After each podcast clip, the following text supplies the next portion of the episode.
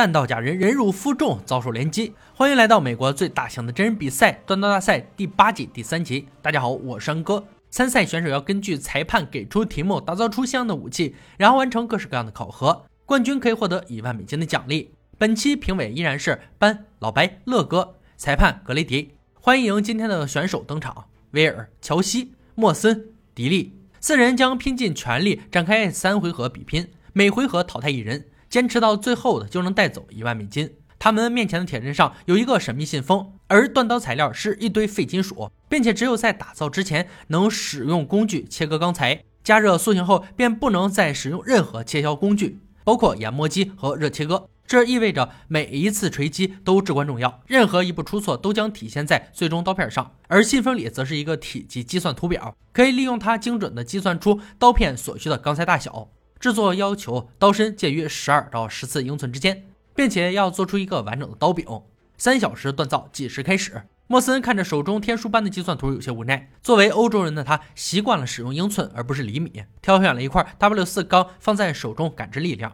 切割掉五分之一后，放进锻造炉开始锻造。迪利凝视着一堆废铁，最后拿走了一片七英寸的弹簧片，想都没想，竟然切割掉四英寸。老白觉得他这是自杀行为，剩下的三英寸钢材可能会不够用。但迪利断刀从不计算设计，一切都跟着感觉走。乔西试图找出公式，但却无能为力，满脑子都是算不出结果的方程式。顺手拿起一块钢管，直接放进锻造炉。他突然意识到没有切割多余的部分，从来不是他的个性，多总比不够用好。威尔也没有老老实实的做数学题，跟着其他三人一起随波逐流了。莫森加热钢坯后，准备锻造一把切菜刀，在动力锤和液压机之间来回穿梭，只能手锤塑形。成型后，尺寸和重量非常满意。迪利计划做一把尖头露营刀，具有很好的挥砍和切削功能。而此时的乔西还在对抗他的大块钢材，却在动力锤的冲击下失误，出现冷格。看着角落里的研磨机，他多想飞奔过去把冷格磨碎。还好问题不大，锤一会儿便消失了。威尔的钢坯进展的也很快，他尝试用手锤的方式锤出刀身斜角。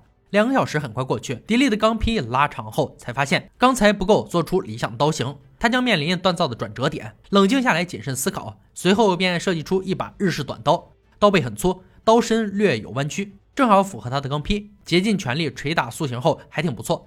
乔西的刀身已经快要成型，用手捶打粗糙的锤痕便可完成。威尔也敲打刀刃的形状，但他的钢材颜色明显已经降低温度，冷却后捶打很容易产生裂缝。时间仅剩二十分钟。莫森率先进行淬火，可刀身连接刀柄处不够坚硬，于是决定再来一次淬火，结果很是喜人。迪利紧随其后，淬火结束不是很理想，他向上帝祈祷二次淬火一定要成功。果然，上帝保佑了他。乔西的淬火结果相当满意，他做出一把又直又硬的刀身。威尔的刀身淬火后同样笔直坚硬。裁判倒计时响起，刀匠们看着自己的作品充满期待。威尔的作品呈现出基本的刀型，但却在刀刃处出现一条裂痕。乔西的刀型整体结构很完美，不足之处在于刀柄过长，刀身偏重。研磨削薄后必是一把好刀。莫森的刀身带有独特的个人风格。乐哥很喜欢刀柄的设计，但刀身重量不太均匀，有待调整。迪利则做出一把功能齐全的刀型，有一种经典现代战斗刀的感觉。老白建议刀柄不要太大，影响美观。四把刀身只有一把有裂痕，结果已经很明了。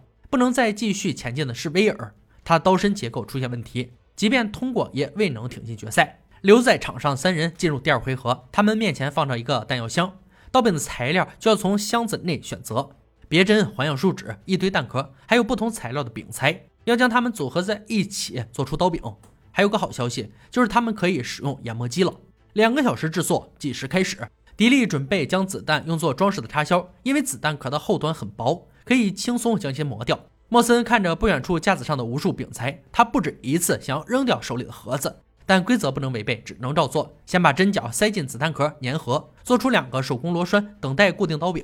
随后开始均匀打磨刀身。此刻他感觉研磨机就是神圣的殿堂。乔西并未研究子弹壳，而是先割刀柄，修改长度和形状。他要让评委们握刀时充满安全感。时间很快过去一个小时，迪利开始切割柄材，却在切割到一半的时，柄材断裂。无奈只能换成仅有的亚克力板，又在涂抹胶水时用量过多，使两块柄材紧紧粘住。这个柄材再废掉就只能打包回家了，想尽各种办法也是无济于事。时间一分一秒过去，意外的是柄材竟然自己分开了。在这之前，就像被神魔控制了一样。莫森打磨好刀身后，开始将柄材钻孔。下一秒，他的世界突然崩溃，柄材竟然开裂了。幸好他还有一块胶合板，而此时的乔西还在研磨刀身。多亏他的柄才是完整的，打孔以后用子弹壳做销钉孔即可。时间悄悄流逝，裁判倒计时也随之响起。选手们依依不舍地关掉机器。首先由老白劈砍弹药箱进行强度测试。乔西的刀先上，老白单手持刀发起攻击，几刀下去，子弹箱出现几处豁口。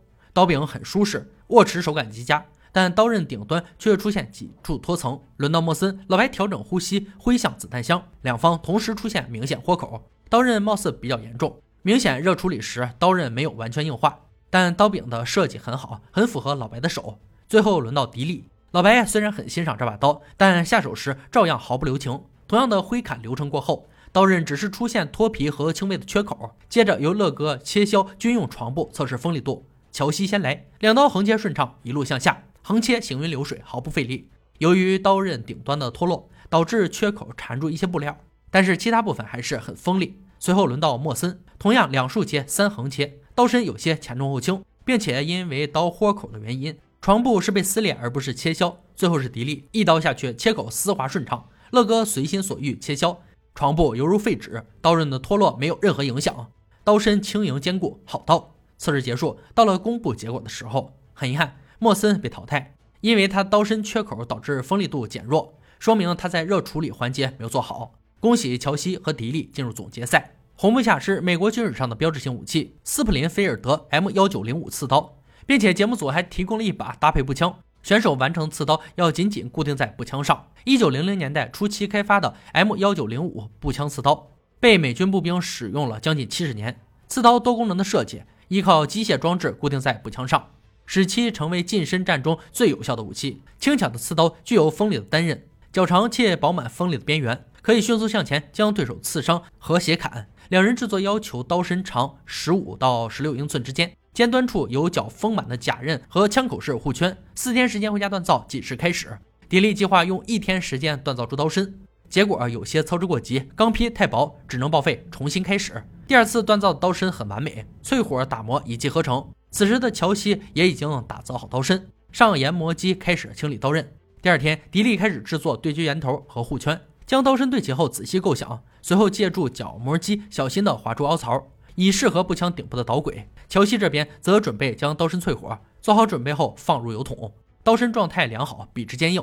随后开始制作构件，研磨出一块小的枕垫，安装在刀柄处，使它能够连接在轨道上滑动。转眼来到第四天，迪丽用胶水粘合刀柄处的插销。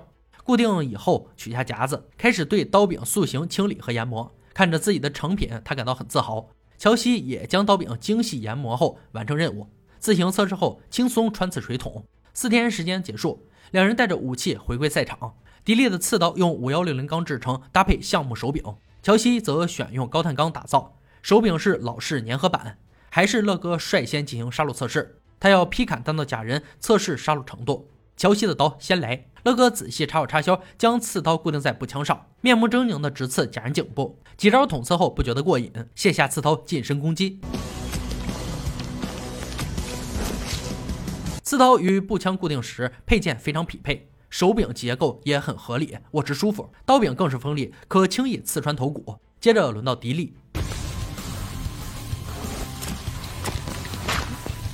卸下刺刀，直击假人腹部，一顿凌虐后落向颈部。刀柄结构略微有些小，但凸起的位置恰好弥补了这一点。每次切入都对假人造成很深的伤害。接着由搬突刺挥砍钢桶和路障进行强度测试，还是乔西先来，步枪和刺刀组合三次轻松击穿钢桶，卸下刺刀猛烈挥砍路障木头，木屑飞溅，刀身完好无损，刀刃依旧锋利，表现非常出色。轮到迪丽，同样的三刀突刺顺利通过。接着猛烈挥砍路障木头，结束后刀刃受到一些损伤，刀身整体偏向一侧出现弯曲，还好整体结构完整。